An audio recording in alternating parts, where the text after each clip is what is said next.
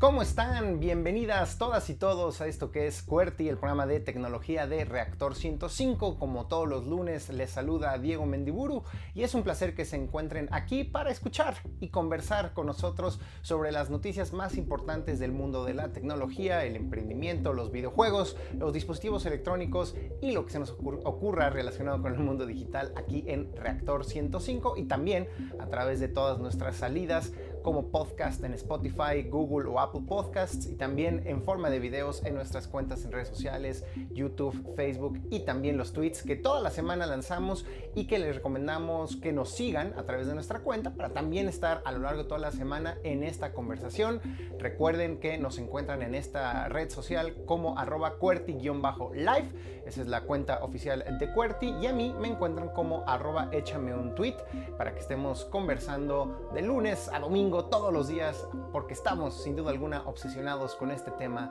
de la tecnología. ¿Qué les parece? Pues ya habiéndoles dado la introducción, presentado nuestras redes sociales y habiéndome presentado yo, sí iniciamos con nuestra sección de noticias. Empezamos las noticias de la semana hablando de algo que sin duda alguna a todos los aficionados a la música les va a interesar, porque obviamente con todo este tema de la enfermedad COVID-19, pues algunos de los recintos que más han resentido este tema del aislamiento y el tema de no poder abrir sus puertas como lo venían haciendo antes son los espacios dedicados a la música, las salas de conciertos y los espacios acondicionados justamente para este tipo de espectáculos musicales. Pero afortunadamente ya hay una iniciativa de la industria para tratar no solo de reactivar, digamos, el tema de la música en vivo en México, sino sobre todo para ayudar a todos los trabajadores de esta industria que pues prácticamente de un día para otro se quedaron sin poder chambear. Esta iniciativa ya tiene nombre y se llama Reactivación del Entretenimiento y la Música en México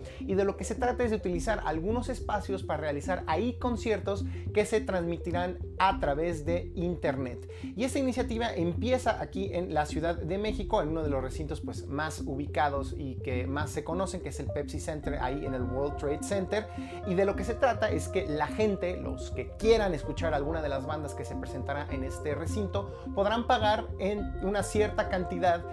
bastante menor a la que suele costar el boleto normalmente de un concierto para presenciarlos desde su casa siguiendo con las instrucciones del aislamiento, pero sintiendo que están aportando y ayudando no solo a los artistas, sino principalmente a toda la gente que es necesaria para llevar a cabo un concierto. La gente obviamente que monta el escenario, que pone los instrumentos, que está, digamos, coordinando toda la logística detrás de un evento como este. Y de hecho ya se dieron a conocer cuáles serán las primeras bandas que participarán en esta iniciativa. Se trata de Allison, Lola Club, El Aragán y compañía, Los Mesoneros, Odiseo, Technicolor Fabrics, Ruby Tates, Agrupación Cariño y otros más que están por confirmarse. Díganos, nos encantará escuchar, escríbanos a través de nuestras redes sociales si a ustedes les parece buena idea esto de empezar a ver conciertos en vivo, pero desde la comunidad de su casa para apoyar a la industria de la música aquí en México. Y esta noticia verdaderamente me parece sacada, no sé si de un libro de ciencia ficción o de un libro de terror. Todos recordamos estos robots de las nuevas películas de Star Wars, BB-8 y su contraparte malévola del imperio, que en lugar de tener patas o rueditas, ellos, todo su cuerpo rueda, son una esfera que acompaña ahí a los protagonistas. BB-8, una de las estrellas de la nueva trilogía de la Guerra de las Galaxias. Bueno, detrás de estos robots se encuentra una empresa que se llama Sphero, que ya tenía mucho tiempo haciendo juguetes que se movían así, que eran ruedas, eran esferas que se movían de manera autónoma o que podían ser controladas a través de un dispositivo móvil. De ahí se toma la inspiración para hacer el personaje de BB-8 en la nueva película de Star Wars. Lo interesante entonces es que pues esta misma empresa ha dado a conocer que ya estarán utilizando esta nueva tecnología ofreciéndosela a entidades públicas de respuesta rápida. ¿Y a qué nos estamos refiriendo eso? Pues rescatistas, bomberos, pero también la policía. Y es interesante entonces darnos cuenta que en cualquier momento un robot muy parecido a BB-8 de la Guerra de las Galaxias podría estar persiguiendo ladrones en las calles de los Estados Unidos. La empresa Spiro ya había tenido unos años no muy buenos después del el boom y de la moda que se estableció eh, cuando salió The Force Awakens, la primera película de la más reciente trilogía de la Guerra de las Galaxias, pues mucha gente quería comprar un robot como BB-8 o al menos un robot que funcionara de manera parecida y le empezó a ir muy bien a la empresa, pero luego hubo un bajón. Claramente esta pivoteo, esta nueva idea que tienen de ofrecerle sus servicios a entidades públicas de gobierno les podría significar un giro a su negocio y un mayor crecimiento, pero se vuelve también un ejemplo claro de cómo los robots cada vez están más involucrados en labores que antes creíamos exclusivas para los usuarios y que cada vez más se acercan a una confrontación que tendrá que darse entre un robot y una persona en caso de que así sea necesario. Tengo un mal presentimiento al respecto, como dirían los personajes de Star Wars, pero ya veremos cómo le va a esta empresa en lo que a esto se refiere. Y en otras noticias, pues Creo que pocos nos hubiéramos imaginado que sería excitante estar hablando sobre una noticia relacionada a Microsoft Office, esta plataforma, esta suite de ofimática, esta serie de programas que nos permiten hacer las labores más cotidianas que se realizan en una oficina. Pero me parece muy interesante el anuncio que dio esta semana Microsoft porque marca creo que una tercera eh, parte en la historia y en la evolución de estos eh, programas para trabajar y hacer cosas en la oficina, pues todos recordamos las primeras versiones de Microsoft Office que nos permitían hacer hojas de cálculo, escribir textos con Word y eh, hacer otras cosas con otros programas que eran parte de este suite de ofimática. De repente vino Google con sus Google Talks y dijo, oigan, esto se puede hacer mejor, podemos hacerlo colaborativo, podemos tener versiones en línea de un texto que puedan ser modificadas en tiempo real por múltiples personas. Y parecía que Microsoft se había quedado en la banca, rascándose el ombligo sin poder reaccionar. Pero esta semana Microsoft presó lo que yo creo que es la tercera generación eh, en lo que se refiere a la innovación en eh, programas para hacer labores de oficina, porque presentaron algo que sin duda alguna los pone adelante de la competencia. Se llama Fluid Office Documents y de lo que se trata es que ya no solo va a haber programas colaborativos como es Google Docs en sus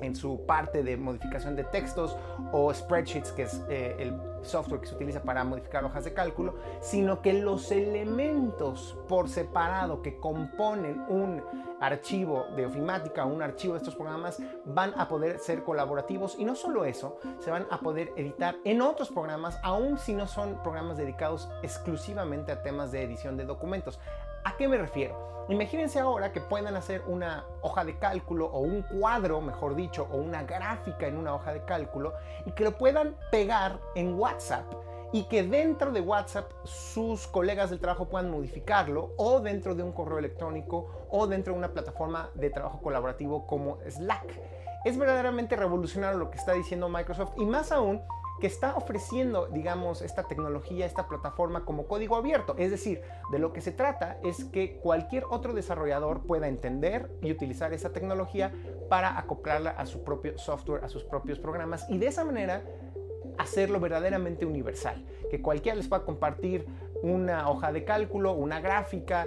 una parte, un elemento, una tabla de un documento de texto y que lo puedan editar en cualquier programa, ya sea su programa de gestión de correos electrónicos, un programa de mensajería, un programa de, eh, de cualquier otra cosa que se pueda ejecutar dentro del navegador de nuestras computadoras. Me parece que no solo es una evolución importante de cómo la gente puede trabajar con el software de Microsoft, sino también un cambio radical de la visión que tenía allá la empresa fundada por eh, Bill Gates, que durante mucho tiempo se eh, mostraba muy reacia a abrir el código de sus proyectos y a permitir que otras personas literales metieran manos a su creación y de repente están diciendo, ahora es cuando, este es el futuro de la colaboración en línea y veremos si dentro de unos meses que ya se empiece a probar esta tecnología, todos nos encontramos modificando estos elementos de eh, suite de oficina dentro de nuestra computadora sin tener exclusivamente el programa de Office de Microsoft.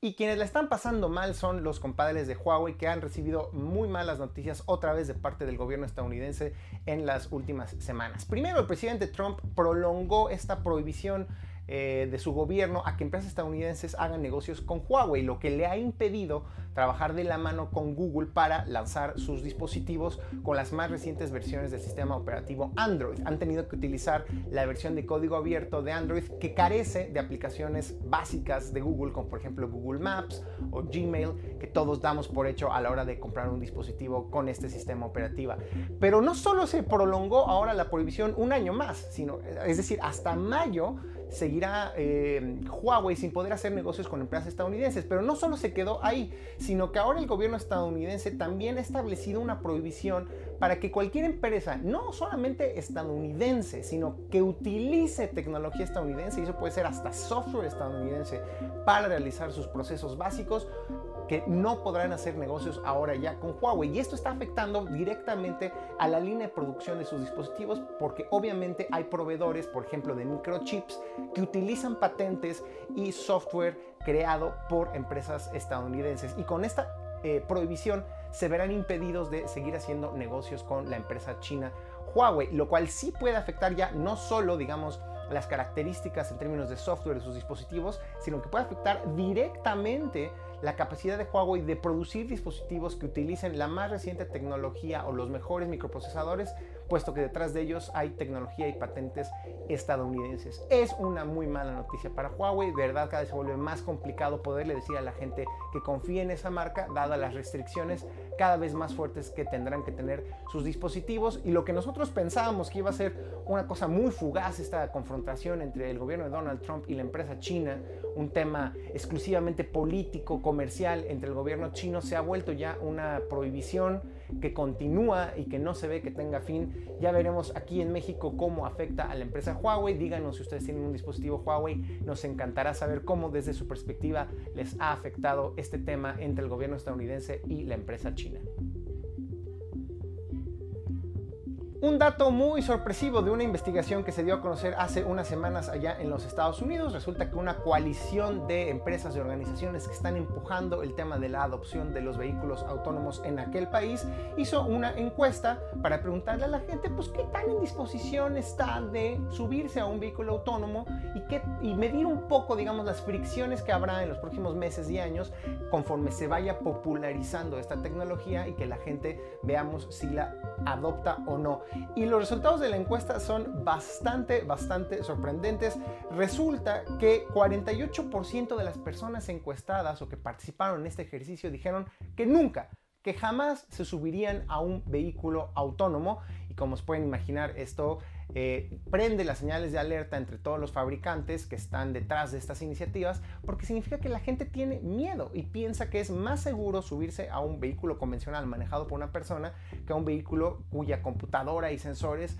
le permiten tomar decisiones sobre aceleración y cómo dar vueltas para llegar a nuestro destino. Lo cual evidentemente habla un poco también de pues lo desconfiado que somos los humanos, pero sobre todo de lo ignorantes que somos respecto pues a cómo generalmente cuando se automatiza un proceso y es una computadora la que toma decisiones, disminuye mucho el riesgo de un accidente, pues porque los humanos sabemos, nos distraemos muy fácilmente, muy fácil cometemos errores y muy fácil cometemos imprudencias como estar mandando mensajes de texto mientras vamos conduciendo. Pero otro dato que es quizás el más alarmante derivado de esta investigación es que 20% piensa que esta tecnología jamás llegará a ser completamente segura y que no está lista para que sea parte de la cotidianidad de los consumidores estadounidenses. Malas noticias para las empresas que están involucradas en este tema del desarrollo de vehículos autónomos, pero también una radiografía que habla mucho de cómo los humanos siempre tenemos miedo a lo desconocido, siempre desconfiamos y siempre somos muy conservadores en lo que se refiere y en lo que afecta a nuestra vida cotidiana,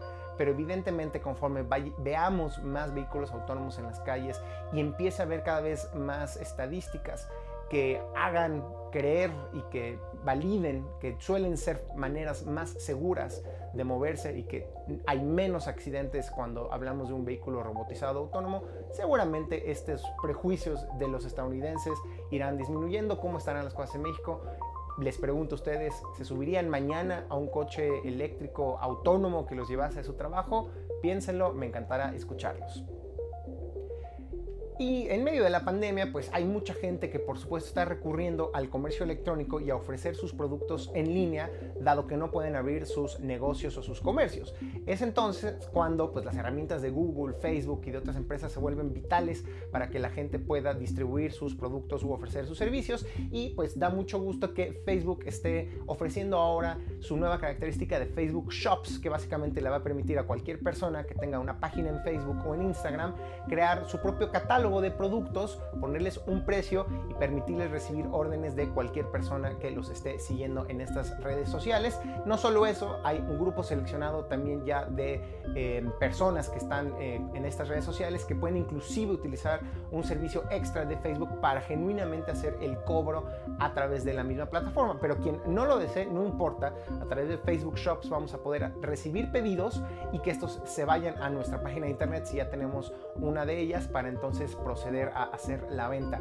Interesante, que, una noticia que nos hace pensar también que tanto Facebook e Instagram continúan siendo simples redes sociales o ya se están volviendo sitios de comercio electrónico muy al estilo de eBay o muy al estilo también de eh, Amazon. La competencia entre estas empresas sin duda alguna cada vez se pone más dura, veremos quién sale victorioso, pero por lo pronto parece que los consumidores y sobre todo los pequeños comerciantes serán los que le saquen una mayor ventaja a estas nuevas tecnologías. Y ya para terminar, esta noticia también nos llamó mucho la atención. Resulta que hay una nueva empresa de scooters o monopatines allá en la ciudad de Atlanta, en los Estados Unidos, lo cual nos sorprende. Aquí en México ya estamos muy acostumbrados también a que exista oferta de scooters y de monopatines que podemos rentar para transportarnos. Pero lo interesante y lo que me llamó mucho la atención de esta noticia es que la empresa que se llama GoX va a ofrecer estos monopatines, pero va a permitir que los monopatines se acerquen a uno, a donde donde uno se encuentra para poderlos utilizar. Y la pregunta es, ¿cómo le van a hacer estos monopatines para moverse solos? Bueno, pues resulta que van a ser operados a distancia por un grupo de personas ubicadas ni más ni menos que en la Ciudad de México. Así como lo oyen, estos monopatines van a ser controlados vía remota a través de internet por personas aquí en México que literal los van a mover para acercarlos a las casas o trabajos de las personas que los quieran utilizar o en las noches para acercarlos a los centros de recarga, evitando así un problema fuerte estos servicios de scooters eléctricos que debían tener personas que fueran en las noches recogiéndolos para ubicarlos en zonas específicas para recargarlos o bien para que estén disponibles para que la gente los utilice.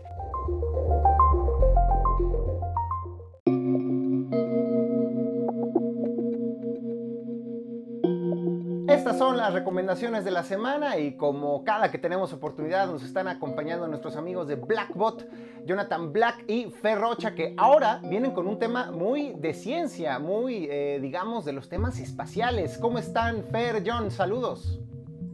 Hola a todos que nos están escuchando, muchas gracias, es un placer estar de vuelta con ustedes. Y sí, efectivamente, esta semana nuestras recomendaciones giran en torno a la NASA porque resulta que tenemos cuatro noticias muy importantes que se cruzaron en esta línea de tiempo y que es, es, la razón por la que decidimos hablar de eso, es porque es impresionante que mientras como humanidad estamos metidos en este tema de la pandemia e intentando resolver, pues hay otras cosas que no paran y que no se van a detener, como es esta exploración espacial. Y bueno, pues eh, John, comenzamos contigo.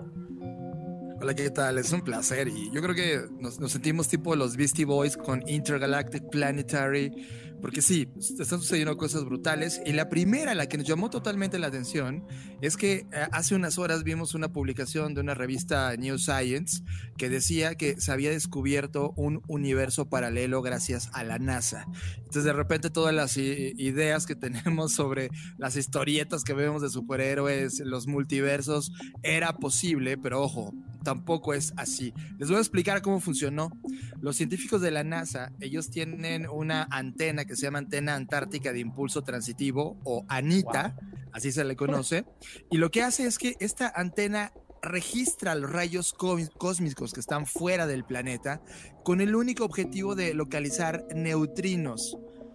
Neutrinos es una cosa rarísima en el universo y de repente en lugar de ser detectado fuera en el universo, el neutrino estaba en el planeta Tierra. Y entonces eso llamó la atención de los científicos como diciendo, ¿cómo? ¿Hay un neutrino aquí? y lo podemos tener y lo vieron a través de,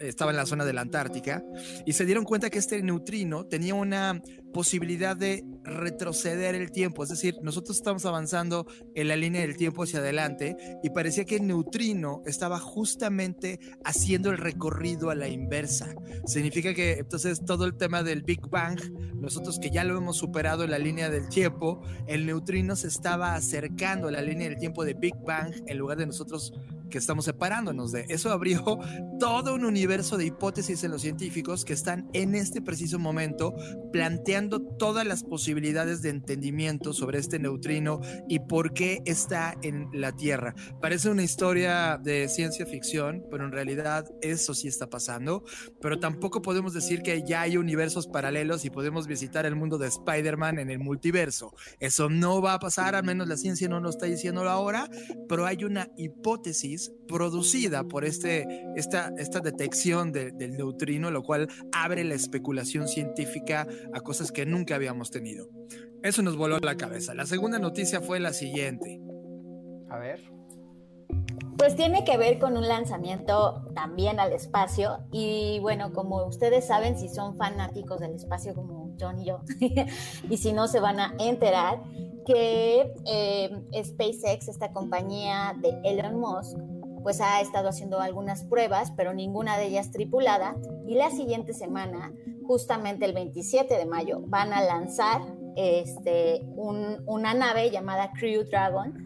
al espacio y estamos ahora mismo en este momento de donde ellos están en cuarentena haciendo todos los preparativos porque van a ser los primeros astronautas en viajar al espacio en un SpaceX. Y digamos, con esto inaugurarían, corríjame si me equivoco, pero estarían inaugurando ya la era de los viajes espaciales por privados tripulados, ¿no? Es decir, estábamos acostumbrados, por supuesto, a que la Agencia Espacial Estadounidense, la NASA, que funciona principalmente con fondos públicos desde hace muchos años, envía a personas, mujeres y hombres al espacio, pero en esta ocasión es una empresa privada, una más de nuestro amigo Elon Musk, que todas las semanas lo tenemos que mencionar acá porque se ha vuelto muy protagónico, quienes van a hacer este primer viaje. Y eh, explíquenos, ¿es un viaje nada más saliendo tantito de la atmósfera, supongo, o involucra algún tipo de digamos, actividad en el espacio. No, como bien lo mencionas, por ahora son pruebas, todavía no van a ser viajes largos, pero aún así, como bien mencionas, lo emocionante es que justamente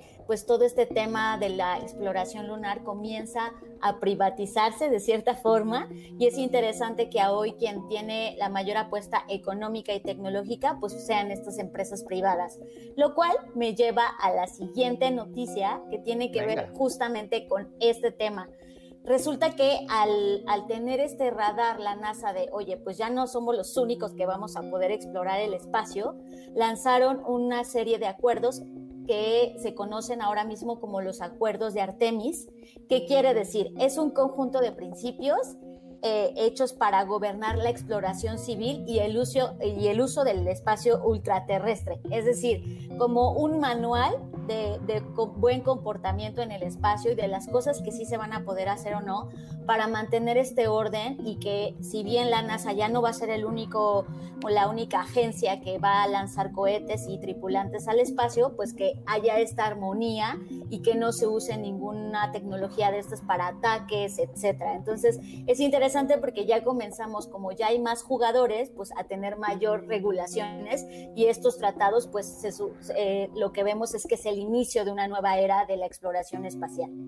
En, pocas palabras, que no pase como pasa con los peceros y las combis acá, que ni rutas tienen delimitadas, ni sabe cómo se llama el chofer, ni dónde lo tienes que tomar y hacen paradas en todos lados. Ahora imaginemos lo que pasara eso, pero ya eh, más allá de nuestra atmósfera, en el espacio fuera de la Tierra, pues sería un verdadero lío y digamos que se empiezan a escribir estas normas, estas regulaciones, porque eso es lo interesante. Vivíamos hasta hace un par de décadas pues una conquista espacial en donde básicamente había dos jugadores, la extinta Unión Soviética, Estados Unidos, luego Rusia y luego Japón, poco a poco y otras potencias empezaron también a mandar personas al espacio, pero muchas veces en colaboración, insisto, con los estadounidenses o pues ya en lo que sería la Estación Espacial Internacional, pero ahora son privados y hay que regular a los privados como se regulan en muchos aspectos de la vida en la Tierra, ¿no, Fer y John? Totalmente, y de alguna manera se ha reactivado, pareciera que en una semana se estos grandes íconos de noticia y ustedes necesitan estar enterados de esta conversación porque va a cambiar el ritmo de cómo el humano ahora es percibido y entra en el espacio exterior con esta nueva conquista. Sobre todo porque no olvidemos que gracias a las exploraciones espacial, lo que eso permite, además de lanzar personas al espacio, es avances tecnológicos. Entonces, mucho de la tecnología que se exploró en el espacio pues, hoy está en nuestras manos, ¿no? Entonces, estamos muy emocionados por eso, porque esto significa una nueva carrera tecnológica. Claro, y digo, no es de extrañar que nuestro compadre Elon Musk esté involucrado, porque pues literal es, ya sabemos qué experiencia tiene construyendo vehículos eléctricos, ¿no? Que utilizan nuevas fuentes de energía, y entonces seguramente mucho de ese expertise también eh, se está utilizando eh, y se aprovechará y derivará en nuevos descubrimientos y productos gracias a esta nueva conquista comercial del espacio. Entonces nos iban a contar también de este nuevo viaje, ¿no? De los compadres de SpaceX. Sí, claro, y eso es un tema brutal, pero ojo, quiero antes de hablar del, espacio de SpaceX, el, viaje de SpaceX, es en la unidad de reclutamiento de la Fuerza Aérea y la Fuerza Especial de los Estados Unidos, ah. acaban de publicar un video en donde a todos sus, sus, sus nacionales están invitándolos para que ya su futuro no esté en la Tierra y los invitan a crear la primera fuerza espacial de Estados Unidos que se va a llamar la USSF. Esa es una unidad especial militar del espacio, es decir, la primera flota militar que ya no va a tener operaciones en el planeta Tierra, sino que va a acompañar y garantizar la seguridad de los humanos y su exploración rumbo a lo que sigue de los viajes hacia Marte y de toda la tecnología que vamos a estar eh, viendo en los siguientes años. Ahora mismo la convocatoria está abierta en la página web de la Air Force, airforce.com, diagonal Space Force, por si eres ciudadano norteamericano y quieres levantar la mano y convertirte en parte de esta nueva flota espacial. Y eso se me hace un punto que pareciera que estamos ya leyendo en el presente un libro de ciencia ficción en la cual imaginábamos en ese momento de I want you, estos carteles de guerra de la milicia, ahora es exactamente igual, solo que está pidiendo que te registres para y eso icónicamente y culturalmente es brutal que esté pasando en este momento. Yo, creo que en, conclusión la, recomendación es que la gente se vuelva a acercar a todos estos centros de información, como es pues, empezando la, NASA, y que nos empecemos otra vez a familiarizar con el lenguaje y la imaginación de lo que significa la conquista espacial, pues porque como que era algo que vimos muy de niños, de que lo que sucedió en los 60 con la llegada del hombre a la luna y luego con el Challenger y todos estos eh, periplos eh, y complicaciones que surgieron derivados de, de, que el hombre empezó a llegar al espacio y de repente como que todos sentimos que hubo como un bajón, ¿no? Sabemos que hubo recortes en el presupuesto de la NASA, se dejó de ir a la luna, se mandaron ya más bien, se privilegió el tema de mandar sondas, robots a final de cuentas, a otros planetas. Y otra vez parece que estamos retomando una nueva era de la conquista del espacio con el elemento de la iniciativa privada que meterá ruido y que deberá de venir acompañado de nuevas regulaciones y leyes, ¿no? Y yo creo que a final de cuentas eso es de lo que nos hablaron el día de hoy, ¿no? Sí, invitarlos a todos, como bien dices, a reconectarnos con esto. Creo que en este momento más que nunca necesitamos sujetarnos a otros eh, momentos, ¿no? A otros sentimientos, dada la realidad que estamos atravesando. Y un poco lo podemos utilizar como un momento de fuga en el sentido de apagar tantito las noticias del COVID y todo, y volver a soñar con, con estas nuevas fronteras de conquistar, ¿no? Entonces, no olviden que el próximo 27 de mayo eh, se estará transmitiendo, transmitiendo este lanzamiento a través de todas las redes sociales de SpaceX y de YouTube, por supuesto. Así que pues ya veremos qué es lo que sucede. Me encanta, me encanta que John y Fer nos hayan sacado de nuestro confinamiento y nos hayan, hayan llevado a pues el espacio sin límites con estas recomendaciones y estas explicaciones sobre los avances relacionados con la conquista espacial. Fer, John, muchas gracias, nos escuchamos y nos vemos la próxima semana. Gracias a ti, Diego. Saludos a todos y nos vemos en el futuro.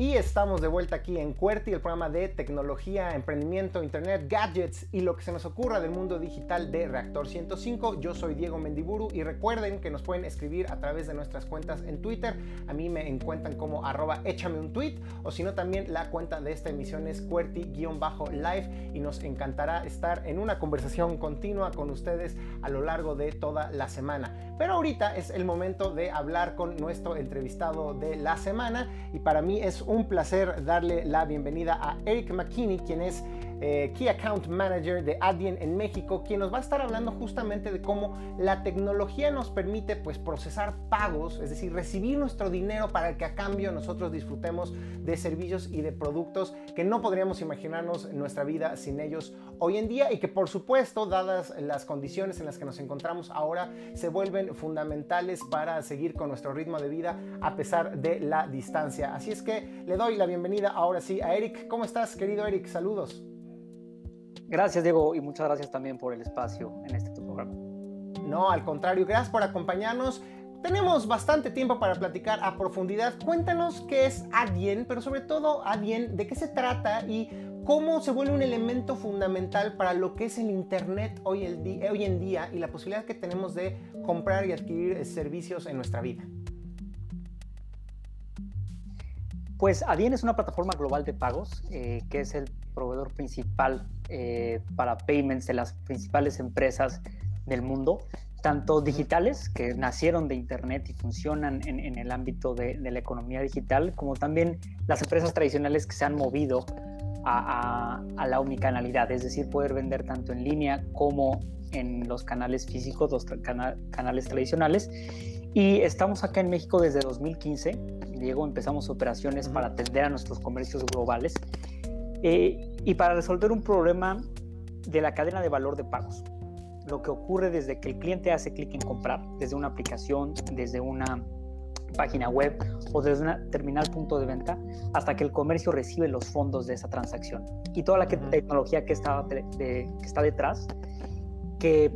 es una tecnología bastante... Eh, fragmentada. Históricamente es una tecnología que tiene muchos actores, el banco emisor, el banco adquiriente, hay muchas cosas que vamos a poder estar platicando hoy, pero básicamente se tiene que ver como una cadena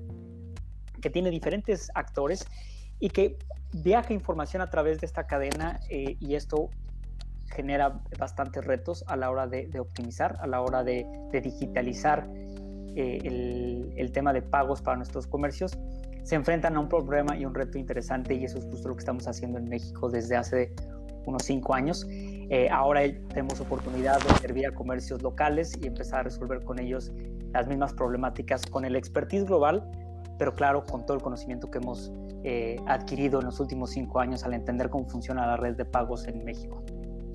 O digamos, para decirlo también en otras palabras, pues la Internet ya nos tiene muy malcriados, nos tiene muy cómodos y creemos que todo es muy fácil y mágico cuando nos suscribimos, por ejemplo, a un sistema de renta de películas o para escuchar música y de repente metemos unos numeritos de nuestra tarjeta y en un instante nos dice felicidades y está suscrito. Pero detrás de esto hay un gran desarrollo tecnológico, hay mucha experiencia y hay empresas como Adyen que se encargan justamente de conectar al usuario y nuestra tarjeta de crédito o de débito o inclusive otro sistema de pagos que podríamos utilizar con el negocio, el proveedor, ¿no? que nos puede estar dando un bien virtual o un bien físico, y los bancos, ¿no? y todo el sistema financiero que por supuesto tiene una serie de candados y medidas de seguridad que pueden hacer este proceso más complejo. ¿no? Ahí es donde entra Adyen. Totalmente, ahí es exactamente la, la cadena de valor en la que participamos. Y, todo esto surge, hablabas al principio de, la era pre-Internet, ¿no? De que, Internet ha venido a cambiar todo, la manera de hacer negocios, la manera de vender. Esta economía digital, digital está completamente impulsada por el Internet. Y los ecosistemas de, pagos, los, los, la tecnología de pagos, eh, surge de una era pre-internet, de las terminales punto de venta. Seguramente recuerdas, Diego, cuando se planchaban las tarjetas, pues toda la tecnología que había alrededor era offline y cuando empiezan a haber transacciones eh, online son realmente en redes privadas, en, redes eh, seguras de datos, nada eh, cerca del comercio electrónico como lo conocemos hoy en día. Esta transformación que ha significado Internet para muchas industrias, dentro de ellas payments, ha hecho que se tenga que utilizar o adoptar tecnología obsoleta ahora para servir las necesidades de, una nueva, de un nuevo contexto en los consumidores, en la seguridad, en las demandas de los comercios, en las preferencias de consumo, y es ahí donde se encuentran los principales retos. Porque la red tradicional de pagos, que funcionaba en terminal punto de venta, es difícil que se pueda adaptar a tecnología en la cual se requiere más traspaso de información entre los actores para la toma de decisiones, necesita viajar más información y de más calidad eh, eh, entre una transacción, en una transacción para, de nuevo, eh, que los actores, los participantes tomen mejores decisiones alrededor de lo que está pasando en ese flujo transaccional. Y también se tiene el tema de escalabilidad, de demanda. En una tienda tradicional, Diego, tú abrías de 11 de la mañana a 7 de la noche y físicamente podían atender a comprar un número limitado de personas, eh, formarse en una fila, tomar mercancía de, tus anaqueles, un, número finito de personas. Pero ahora con Internet, esta, esta limitación ha hecho que los volúmenes crezcan exponencialmente y que los retos eh, asimismo crezcan. ¿Por qué? Porque estamos hablando de comercios que ahora tienen más ventas que segundos existen en un mes están pegándole a las 10, 12 millones de transacciones al mes. Y con esto, pues la exigencia tecnológica es mucha para saber en dónde está el dinero, eh, dónde están las comisiones, en dónde están mis costos, pero sobre todo en dónde están mis áreas de optimización como comercio. Un comercio que trabaja con márgenes operativos muy castigados, como los negocios de transporte o de entrega de, eh, supermercado en casa, tienen un margen operativo muy castigado, de manera que si pierden dinero no sabiendo en dónde están las transacciones, no pudiendo reconciliar sus costos de comisiones, de tipo de tarjeta, de tipos de métodos de pago que ellos operan, sacrifican mucho eh, también el éxito de, su negocio a largo, largo plazo. Y es por eso que la tecnología se vuelve un habilitador. Y siempre decimos, Diego Nadien, que Payments pasa de ser un área completamente comoditizada, que viene justo de, esta, de este eh, escenario obsoleto que comentaba,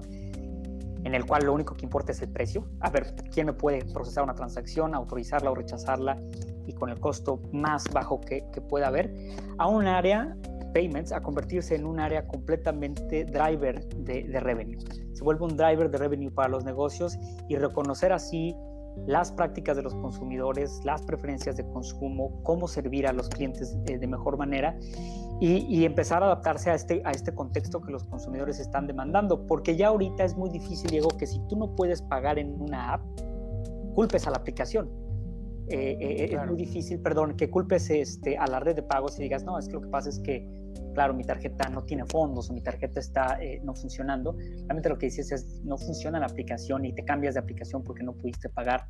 el usuario se ha vuelto más exigente y pues eso, eso implica que se le tenga que servir de mejor eh, manera y siempre a la vanguardia de la tecnología. Ahora la gente quiere pagar como lo hacen en China con WeChat a través de su teléfono, quiere ocupar la tarjeta que ya dejó guardada en el, dispositivo móvil sin tener que volver a, ingresar los datos, quiere poder autenticar una transacción con el reconocimiento facial o la huella digital que ocupa para desbloquear su teléfono. Lo que estoy diciendo es que la exigencia se vuelve súper customer centric y la tecnología tiene que, convertirse en un habilitador y, es exactamente en eso en lo que estamos participando en el mercado en México y en el resto del mundo. Es decir, también lo que nos estás diciendo es que por supuesto hoy en día hay muchos servicios en línea que no nos podemos imaginar si no hay un pago eh, digital de por medio, pero también hay otras cosas que hacíamos más habitualmente, pagar el, recibo de la luz inclusive, del teléfono, de otros servicios cotidianos, que ahora también nosotros como consumidores, como ciudadanos decimos, oye, lo quiero pagar desde mi teléfono. De hecho, te confieso, a mí me pasa con mi proveedor de, internet, que por alguna razón no me acepta directamente mi tarjeta de débito. Eh, eh, entonces tengo que ir a una de esas tiendas de conveniencia a pagar, que también hay procesos de pago de manera digital, pero lo que yo preferiría sería hacerlo directo desde mi teléfono y para eso se requiere una experiencia, una expertise, una manera de solucionar el problema que pocas empresas tienen y que me supongo Adyen ha perfeccionado, ¿no? Y hemos, eh, y hemos perfeccionado, eh, Diego, escuchando mucho las necesidades de nuestros clientes, que a su vez escuchan mucho las necesidades de sus consumidores. Eh, somos una empresa totalmente enfocada a cumplir esas, esas necesidades. De hecho, es esa la razón por la cual estamos en México, porque nuestros comercios internacionales tenían la necesidad de hacer asequible el mercado mexicano. Y es por eso que empezamos a explorar en 2015 cómo funciona la red de pagos en México, quiénes son los principales actores, cuáles son los métodos de pago disponibles, pero sobre todo cuál es la preferencia del consumidor mexicano, qué utiliza el consumidor mexicano para comprar y cómo esto se transforma. Y te platico un poco la historia. En 2015, cuando empezamos a, procesar en México, se tenía mucho desde Ámsterdam, que es eh, donde fue fundada nuestra compañía en 2006, se tenía mucho esta noción de que en México el, efectivo es rey. Y, eso es, un, es una barrera importante de entrada para el comercio electrónico. Y eso lo veníamos escuchando mucho en últimos años de el comercio electrónico en México está comprometido por la bancarización. Eh, o, la falta de bancarización en, el, en, la población. Sin embargo, hay un factor interesante que es la penetración del Internet en dispositivos móviles. La cantidad de gente en México que accede a Internet a través de un dispositivo móvil supera los 50 millones de personas y más gente accede desde un dispositivo móvil a Internet que desde una computadora u otro dispositivo. Y esto es un detonador importantísimo para el comercio electrónico en México porque el mexicano adopta muy rápido esas tecnologías. Cuando empezamos en México, explorábamos mucho las alternativas de pago en efectivo y, desarrollamos OXO como, como un método de pago. Sin embargo, conforme empieza a evolucionar México en la curva de madurez eh, eh, como mercado, empezamos a ver que estas, estos métodos empiezan a ser secundarios, porque como decías tú, Diego, el, el mexicano una vez que empieza a, consumir, por ejemplo, una aplicación de transporte y ya guardó su tarjeta, ya es difícil que quiera cambiarse, es difícil. Claro, adquirir nuevos clientes es un reto por el tema de la bancarización y ese reto todavía debe estar eh, unos años más. Sin embargo, la cantidad de gente que tiene tarjetas en México y además que está dispuesta a adoptar el comercio eh, digital es suficiente para detonar ese crecimiento que hemos visto en los últimos años y aún el año pasado fuimos el país que más creció en comercio electrónico en la región, aún más que Brasil. De nuevo, el mexicano cuando empieza, como decías en tu ejemplo, a pagar el taxi, a pagar el servicio de renta de películas en línea, es muy difícil que diga, no, no, yo quiero regresar e ir a pagar a, una caja o que me envíen un talón de pago para ir a pagar, porque busca conveniencia y el mexicano ha probado ser eh, muy, muy apto para, para, adoptar temas de conveniencia. Y es, es, mucho el efecto que está pasando también en la región, en Latinoamérica, por eso el, crecimiento de aplicaciones como Rappi o Corner Shop, porque en ciudades densamente pobladas, en donde el tráfico es un problema, que te traigan el súper a tu puerta representa una propuesta de valor impresionante. Quizás si trasladas esa propuesta de valor a Suecia, donde la gente toma dos, tres minutos en ir al súper y el súper no está tan lleno, haces fila en cinco minutos, suena raro que, le pagues a alguien para que vayas a tu súper, pero en latitudes como Latinoamérica es una propuesta de valor que ya una vez adoptada, ya una vez que el mexicano sabe que la transacción se puede hacer de manera segura, va a recibir sus bienes, eh, puede elegir, tiene facilidad de, elegir los productos en línea y los inventarios son, correctos, es muy difícil que cambie su preferencia de consumo. Y eso ahora con la, con la contingencia lo estamos viendo. Dicen que los volúmenes que trajo COVID a comercio electrónico están para quedarse y algunas publicaciones eh, afirman que hasta dos años se ha acelerado la curva de madurez de comercio electrónico en México debido a esto. Entonces, eh, eh, ese es un, punto interesante porque si contrasto, y con esto cierro la, la, idea, Diego, si contrasto a lo que veíamos en 2015 pasando en México, en donde la penetración bancaria, eh, la adopción del comercio electrónico era un reto, los datos han mostrado que, México, el e-commerce en México llegó para quedarse y además el mexicano es un excelente consumidor eh, que adopta muy rápido la tecnología. Hay muchos jóvenes en México también.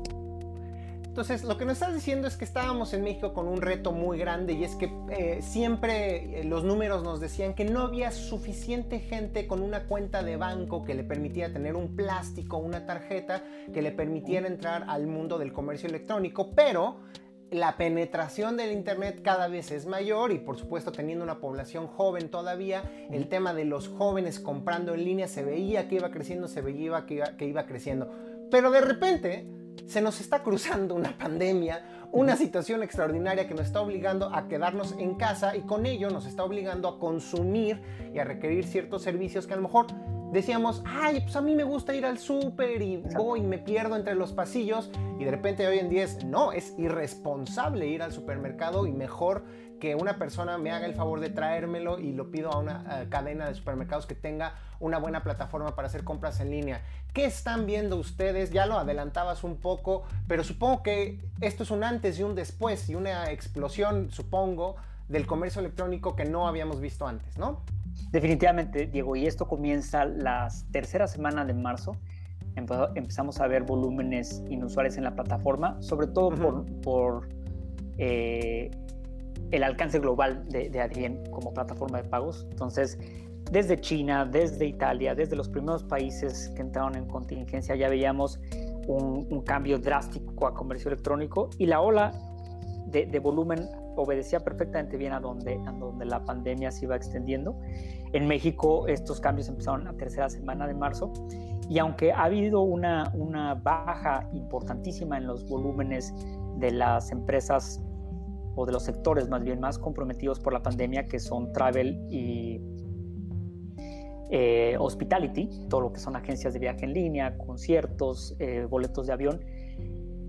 los volúmenes se han, digamos, compensado el crecimiento de volumen eh, de, retailers en línea y de servicios digitales, ha compensado esa pérdida de volumen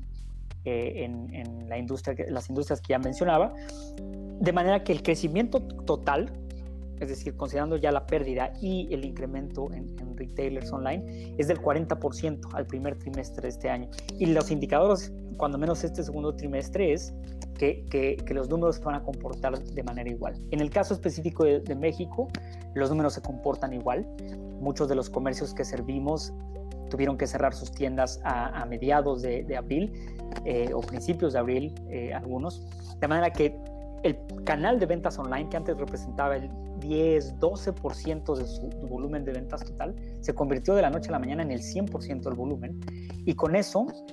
tuvieron que acelerar muchísimo la, adopción. Vimos que muchos proyectos que llevaban de optimización, que llevaban en el tintero, eh, y de optimización en todos los sentidos, ¿eh? no solamente de payments, sino también en el tema de logística, en el tema de, de marketing, de manejo de inventarios en, sus aplicaciones y páginas web, se aceleró y en el término de tres semanas todo el mundo implementó, resolvió y hizo frente a la nueva realidad que, decía yo hace un momento está aquí para quedarse.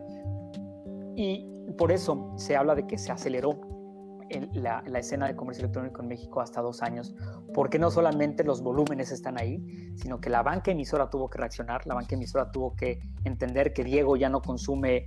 eh, 10 o 12 veces en el supermercado al mes, sino que eso ahora son quizá transacciones de, de Rappi o de Corner Shop o de Uber Eats o de estas, de estas empresas de, de courier que, que, entregan a tu casa. Y, y, esas transacciones salieron del mundo físico y con eso se tuvo que adaptar la banca emisora, los comercios, los consumidores, todo el ecosistema. Y esto que hablaba de proyectos de optimización no solo se da en los comercios, que es con quienes nosotros tenemos contacto, sino de nuevo en todos los participantes del, ecosistema. Y es, y es, bastante interesante, eh, sobre todo por, por, la oportunidad que representa, eh, pero además por lo que deja entrever de manera muy evidente si antes nos costaba trabajo, digo, comunicarle a un, a un comercio la importancia de, de, digitalizar sus procesos y digitalizar su estrategia de estrategia de e-com, que hay que poner atención, no es lo mismo. Tener un, un comercio electrónico no significa ser digital. Ser digital significa que los procesos sean digitales, que la toma de decisiones sea, sea habilitada por, por información, por tecnología eso es digitalizar realmente un canal de ventas como ecom. Eh, la importancia de esto a veces era poco tangible para algunos comercios en México porque los volúmenes no estaban ahí. Entonces, cuando hablas, Diego, de quizá conciliar,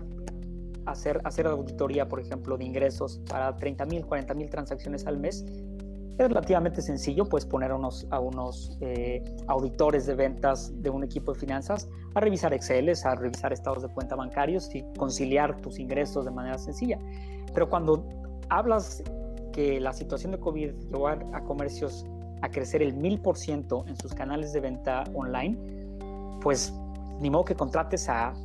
10, 20 veces el personal que tenías para hacer esas actividades manuales, ahí entra, entra la, importancia y los comercios han podido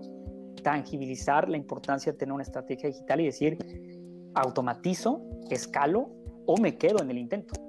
porque tengo competidores vendiendo. Eh, lo, que nos estás diciendo es que había muchos eh, actores en el mundo del comercio que no le habían prestado mucha importancia al tema del comercio en línea porque ellos decían, pues gano muy bien, tengo buenos ingresos con mi tiendita o con mis sucursales, pero de repente esto de la pandemia los obligó a digitalizarse de, principio a fin en muy poco tiempo y eso está ayudando también a tener estas cifras que tú dices, ¿no? Se están incrementando de manera acelerada todas las transacciones que hacemos de pagos en línea y la gente está cada vez eh, consumiendo más, si bien no en las calles, sí a través de Internet. ¿Es correcto? Es correcto. Y, a lo que me refiero también es que los comercios eh, no solamente vieron la, necesidad de, implementar mejores prácticas y, y, digitalizar más los canales de e-com, eh, no por un tema de antes no, no, darle importancia, creo que la importancia del canal de e-commerce nunca ha estado en tela de juicio. Todo el mundo ve el potencial y todo el mundo quiere participar porque se sabe que ahí hay, un excelente dinero.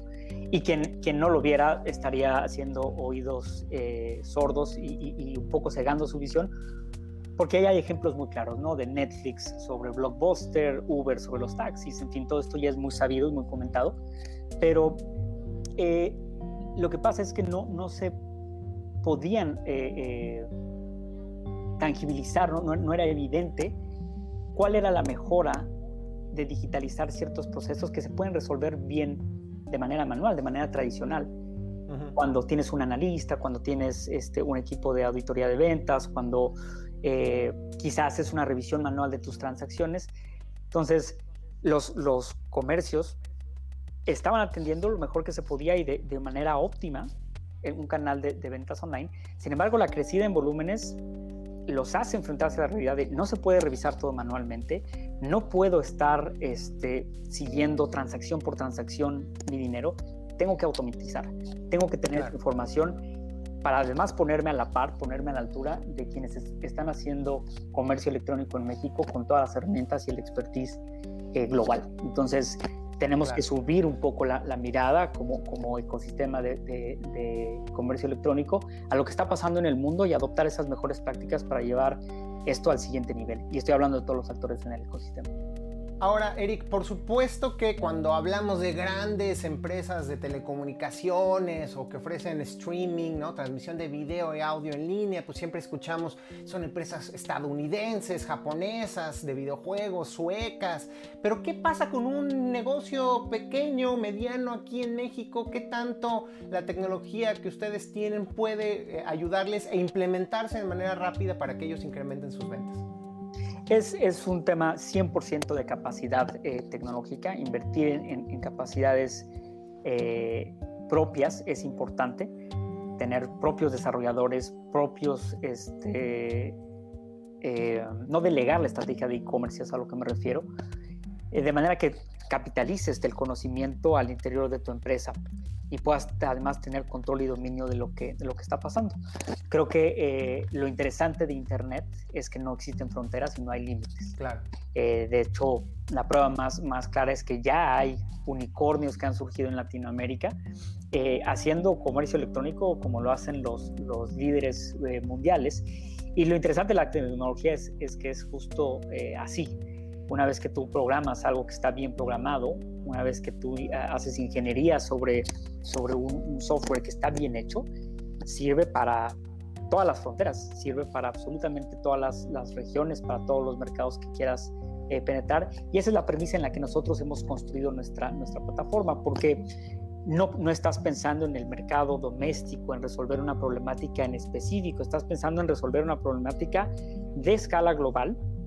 a través de la, de la tecnología. Es decir, si vas a poder conciliar un pago de OXO,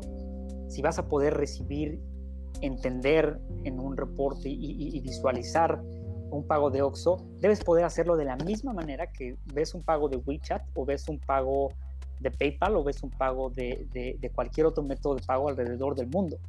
Eh, y eso tiene esa visión, eh, la, comparten mucho de los comercios con los que hemos crecido alrededor del mundo. Las empresas con las que hemos crecido tienen esta misma visión de decir, quiero abrir en todos los mercados, cobrar en todas las monedas, quiero eh, ampliar mi tecnología más allá de las fronteras de un país o de una región. Y creo que esa es la invitación al comercio electrónico en, México. No pensar en, en, bueno, es que yo solamente voy a vender en México. No, tienes que estar pensando en, bueno, y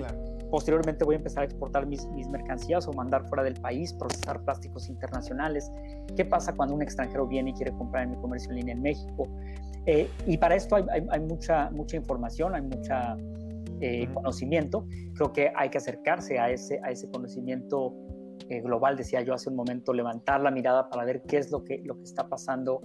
en la escena de comercio electrónico mundial, para así adoptar las mejores prácticas. Y como siempre decimos, en México no hay que inventar el hilo negro, no es necesario inventar el hilo negro y decir, vamos a reinventar en México la forma en la que se autentica un usuario al comprar, o vamos a reinventar en México eh, para comercio electrónico la forma en la que se debe controlar el fraude. ¿no? Hay conocimiento muy bueno a nivel global, solamente hay que adoptarlo y eh, saberlo operar eh, para, para las necesidades y los retos a los que nos enfrentamos localmente. Pues Eric, prácticamente ya se nos acabó el tiempo, pero seguramente hay emprendedores o empresarios o gente que simple y sencillamente tiene curiosidad por saber qué es alguien, cómo funciona su tecnología y cómo puede implementarla en su negocio, a dónde se tienen que dirigir, cuál es su página de internet y cómo se pueden comunicar con ustedes. Nuestra página es adien.com. Eh, pueden encontrar. Con Y, ¿no? Con Y, A-D-Y-N, tal cual eh, lo escuchan, adien.com. Eh, ahí tenemos mucha, mucha información, casos de éxito. Pueden ver también el tipo de comercios que hemos ayudado a, a, tener éxito en este mercado y en el resto del mundo. nosotros estamos principalmente enfocados en resolver la cadena de valor de pagos desde el tema de integración técnica, que sea una integración sencilla, una integración segura, que sea una integración en la cual los datos de los compradores estén seguros, hasta el tema de liquidación de pagos, que un comercio, como ya platicamos durante la entrevista, pueda saber en dónde está su dinero y finalmente que pueda optimizar. Estamos en el negocio de la optimización, porque pagos cada vez se hacen más complejos, se hacen más grande y eh, es así como un comercio puede, puede eh, ver el, valor de una tecnología como la que ofrecemos. Eh, están también nuestros canales de atención en, en línea, y, nuestros canales de, Twitter y de Facebook para que puedan eh, seguir nuestra, nuestra, lo que estamos haciendo en México y las historias que estamos logrando con nuestros comercios locales. Buenísimo. Eric McKinney, Key Account Manager de Adi en México, muchas gracias por habernos acompañado en QWERTY. Muchas gracias a ti, Diego, por el tiempo. Y con esto terminamos la emisión de esta semana de QWERTY. Muchas gracias por habernos escuchado. Nos volvemos a entrar en esta conversación la próxima semana lunes a las 11 de la mañana a través de Reactor 105 o a través de todas nuestras redes sociales. Yo soy Diego Mendiburu, bendiciones a todos.